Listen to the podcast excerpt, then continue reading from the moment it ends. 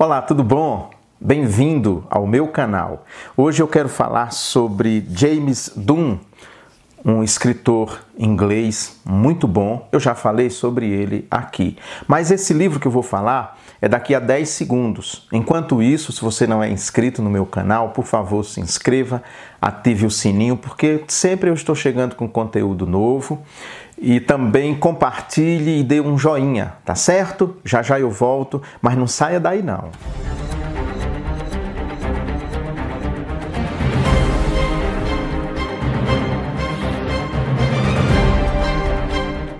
Então, eu quero falar hoje aqui, nesse momento, sobre um livro muito bom. Terminei de ler eh, recentemente, de James D.G. Dunn. Eu vou falar o nome aportuguesado, né? É da editora Paulus de Portugal. Esse livro não foi publicado no Brasil, ele está traduzido para o português de Portugal. Jesus segundo o Novo Testamento. A gente conhece mais James Dunn a partir da nova perspectiva sobre Paulo. Ele tem um livro que, aliás, leva esse nome, também da Paulus, mas tem outros livros que tratam da nova perspectiva. Nesse aqui, esqueça a nova perspectiva, esqueça os preconceitos que você tem a respeito dele. E mergulhe nesse livro Jesus segundo o Novo Testamento, que é um livro muito bom, fruto de uma pesquisa acurada que ele fez durante toda a vida dele, como estudioso do Novo Testamento, sem dúvida, um dos grandes do século XX, está aí do lado de Sanders, N.T. Wright e outros que são muito importantes e que revolucionaram o estudo do Novo Testamento.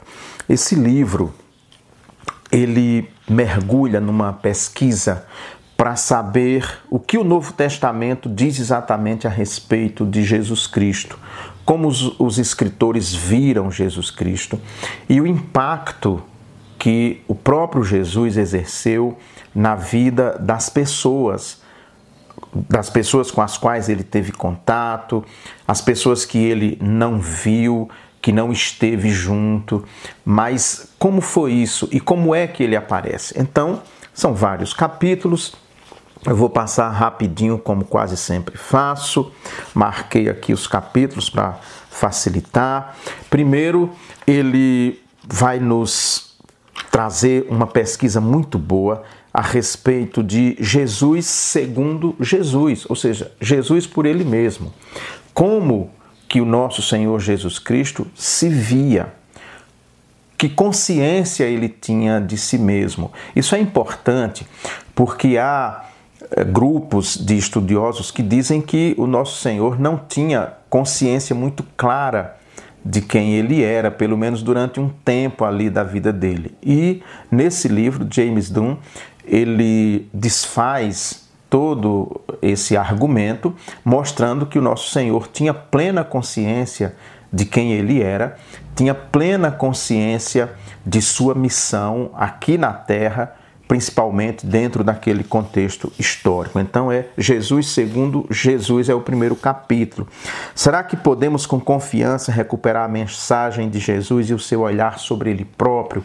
É essa pergunta que vai guiar então todo o capítulo. E aí ele vai nos mostrando as lições aprendidas com Jesus, o mandamento do amor, preferência pelos pobres. Jesus Cristo tinha uma preferência pelos pobres e ele mostra claramente, inclusive, essa influência de, do nosso Senhor nos seus seguidores. Quando Paulo diz que não se esqueçam dos pobres, quando Paulo diz, quando Paulo faz uma coleta para levar para os pobres de Jerusalém, é pondo em prática, porque Paulo conhecia, Paulo, embora tenha sido tardiamente ajuntado ao grupo de apóstolos, mas ele conhecia, ele sabia quem era Jesus. Então a preferência do nosso Senhor pelos pobres, pecadores bem-vindos, pelos pecadores. Aliás, o nosso Senhor critica mesmo as autoridades religiosas, se vocês forem observar.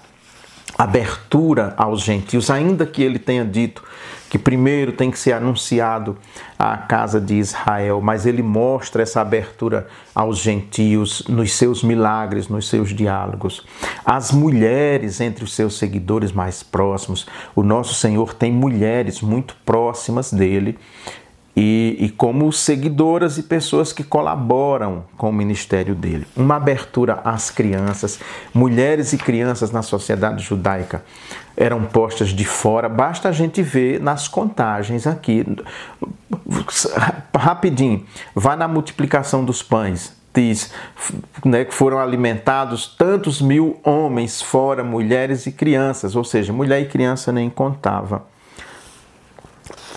sobre a questão das leis alimentares que ele questiona, sobre a ceia e os traços distintivos do seu ministério: o reino de Deus, Jesus como mestre, o fato de ser um parabolista, ou seja, de ensinar através de parábolas.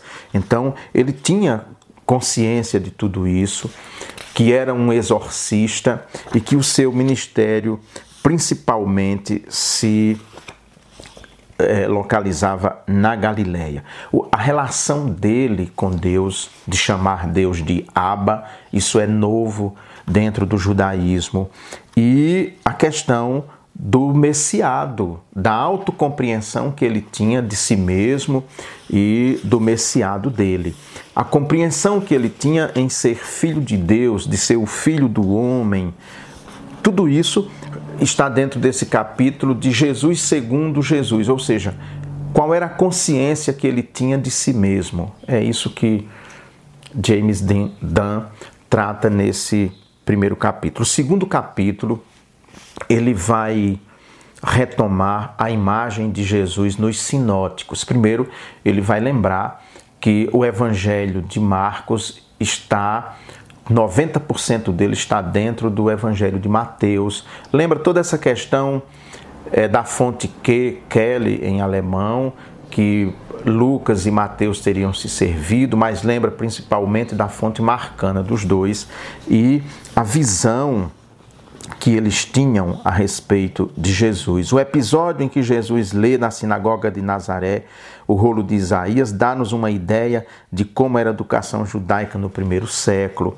Então, o segundo capítulo é sobre os sinóticos e de Jesus nos sinóticos. Ele vai por cada um dos evangelhos, inclusive eh, destacando versículos desses evangelhos, evidenciando pontos esses pontos importantes da vida do nosso Senhor que o próprio Senhor Jesus tem a respeito de si mesmo. Capítulo 3, Jesus segundo João. Ele nos lembra que o livro de João está fora da curva. É absolutamente diferente dos sinóticos, o evangelho de João, mas ele percebe então a presença marcante de Jesus Cristo dentro desse evangelho. Ele começa assim: é natural assumir que o evangelho de João é igual aos outros três evangelhos do Novo Testamento.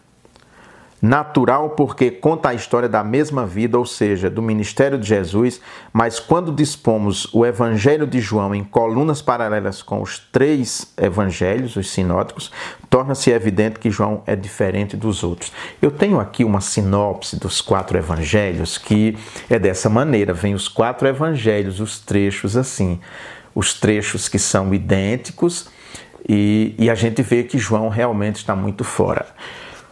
O nosso Senhor, que são quatro evangelhos, é como se cada um tivesse olhando para ele numa perspectiva diferente. Mas a perspectiva de João é bem diferente, ela é mais interior, digamos assim. João trata de poucos milagres, apenas sete, é, e, e parábolas, não existem parábolas no Evangelho de João. O que existe mais próximo é, é eu sou o caminho, a verdade e a vida, etc, etc, né?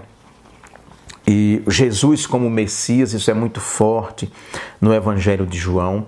E o ego eimi, eu sou, que isso é próprio do Evangelho de João, ou seja, é uma consciência que o nosso Senhor tem de, de Deus, né, de ser parte da divindade. Esse eu sou é a maneira como a Septuaginta, a tradução grega dos 70, se refere a Deus, ao nome de Deus, Javé. Então é ego eimi. E aí vai. É muito boa essa parte do Evangelho de João. Terminado o Evangelho de João, Jesus segundo Atos. E aí nós vamos ver que ele, primeiro, o vínculo entre Atos e o Evangelho de Lucas. O Evangelho de Lucas é uma preparação para o segundo volume, o livro de Atos, a abertura do Evangelho para os gentios. Por isso que Lucas, então, trabalha tão fortemente essa questão. Há aquele contraste que existe entre Pedro e Paulo, ele também nos traz aqui. Os sermões, como é que Jesus aparece nos sermões que estão lá no livro de Atos, aquele discurso pneumático ou pentecostal de Pedro, a proclamação da ressurreição. Depois, Jesus segundo Paulo. Paulo ele divide em duas partes, né?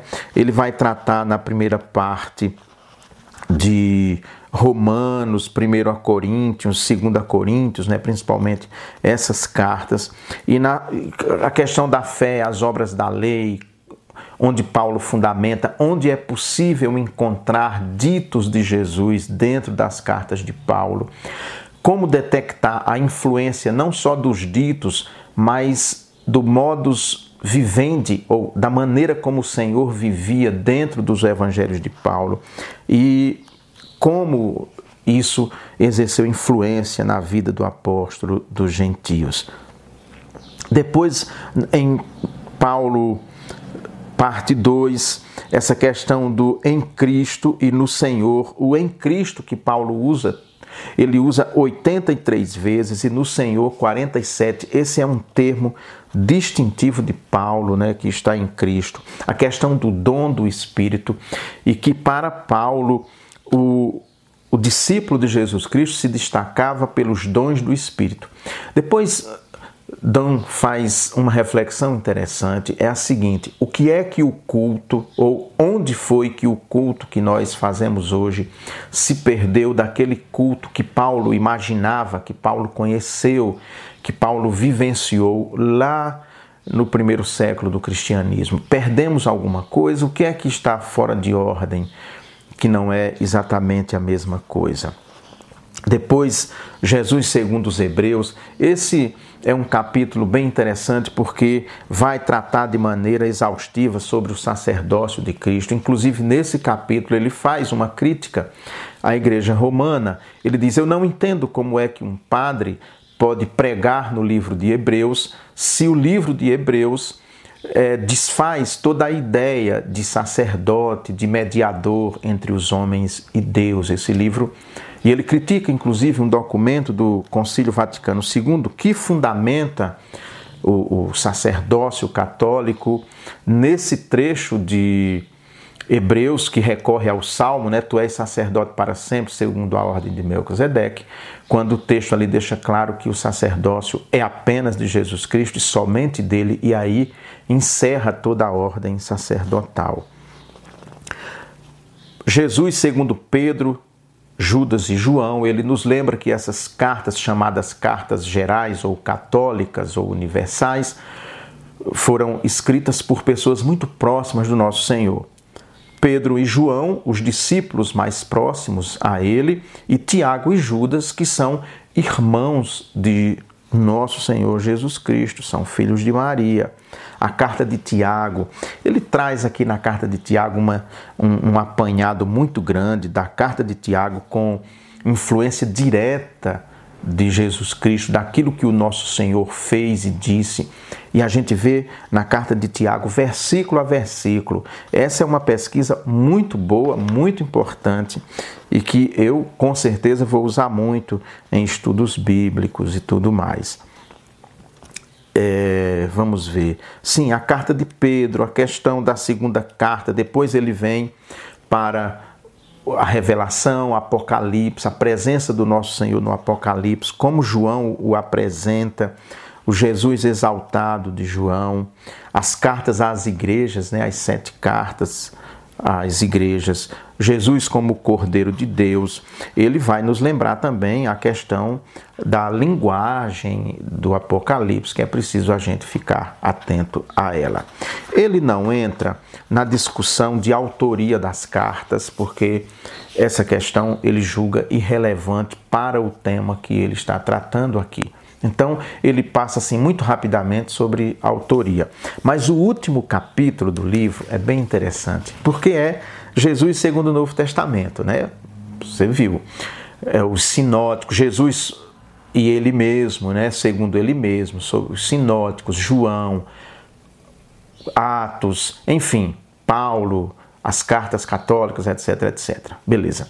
E aí a última proposta dele é no pós-fácil, Jesus segundo. Então, ele faz uma proposta de que o leitor desse livro relate para si mesmo ou pense sobre isso, o que Jesus significa para ele, porque ele nos mostra aqui o que Jesus significou para cada um desses autores do Novo Testamento e ele lança o desafio: quem é Jesus? Conta Conta quem é Jesus para você, ou se você fosse fazer um relato a respeito do nosso Senhor. Ele diz assim: volto a perguntar, que tal Jesus segundo você? Uma vez que todos somos diferentes, tal como os escritores do Novo Testamento eram diferentes, os nossos testemunhos serão também diferentes. Então, ele nos desafia a também cada um de nós dizer quem é Jesus para nós. É um livro que eu super indico, James Dunn, Jesus segundo o Novo Testamento, da editora Paulus de Portugal, mas que está disponível na Paulus aqui no Brasil e você pode comprar também por outros meios através da internet. Fica a dica. Um grande abraço, muito obrigado para você que esteve aqui até agora. E se você ficou até agora e não é inscrito do meu canal, por favor, se inscreva no meu canal, ative o sininho e dê um joinha. Divulgue esse vídeo, vai, divulga o meu canal. grande abraço, tchau, tchau, a gente se vê.